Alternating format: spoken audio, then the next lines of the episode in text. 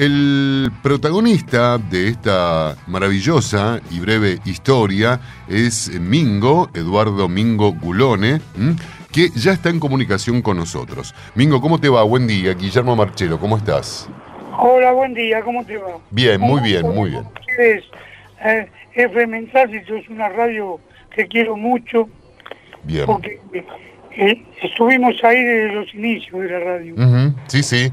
Sí, eh, no nos estamos viendo en persona, pero yo te conozco y seguramente vos me conocés este, eh, a mí. ¿eh? Recuerdo tu paso por esta, esta radio. Mingo, contanos, ¿dónde está ubicado tu kiosco? Mi kiosco está en, la calle Bransen, a los 1300. Sí. Y... ¿Cuánto hace que estás en el, con, el kiosco? 42 años. Uf, toda una vida, toda una vida. Toda una vida. Toda una vida. ¿Y qué pasó? ¿Vos estabas ahí? Este, ¿Ya sabías que venía Macri? ¿Alguien te avisó o te agarró desprevenido?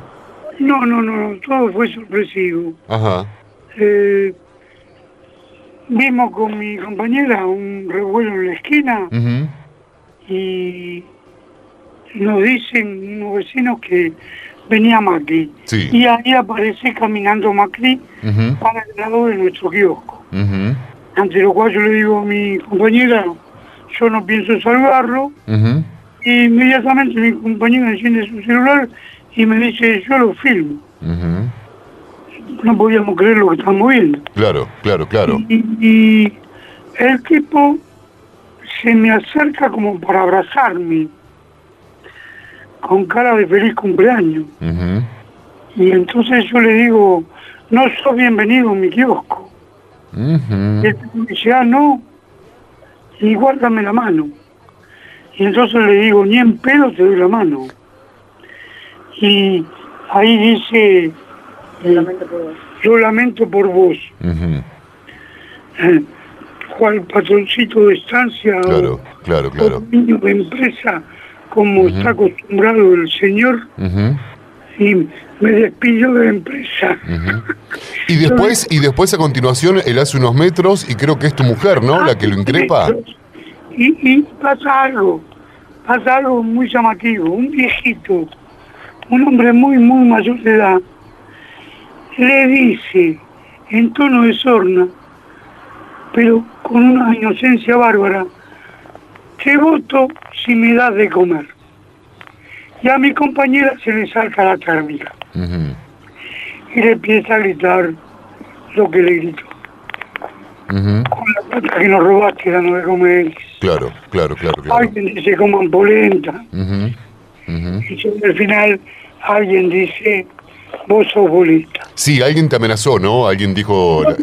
Supongo que es a ella y no sabemos quién. Ah, Se escucha desde la comitiva. Bien. Bueno, Mingo, te convertiste en héroe a partir de ayer. Eh, no es algo que me agrade demasiado, digamos. Eh, para que se sepa esto, vamos a aclarar un poco de, historia. Sí. Eh, nosotros somos agremiados al sindicato de organicistas y ayer todo el día Omar Traini estuvo llamándonos preocupado por nuestra situación y varios diputados nacionales nos llamaron por teléfono.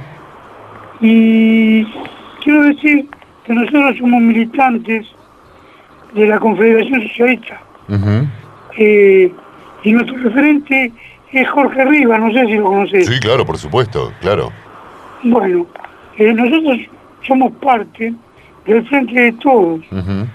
Y acá en Chusengol nos reunimos con, con toda la mesa del Frente de Todos, que son dirigentes locales, y bregamos por la unidad de nuestro movimiento. Entonces, eh, como que las cosas no son casuales, ¿entendés? Claro, claro, claro. Che, vos ahí también recordabas que cerca de tu puesto de diario vivía Néstor Leonardo, el fallecido cuñado del líder opositor a quien Macri espió, ¿no? Sí, sí, Sí, sí.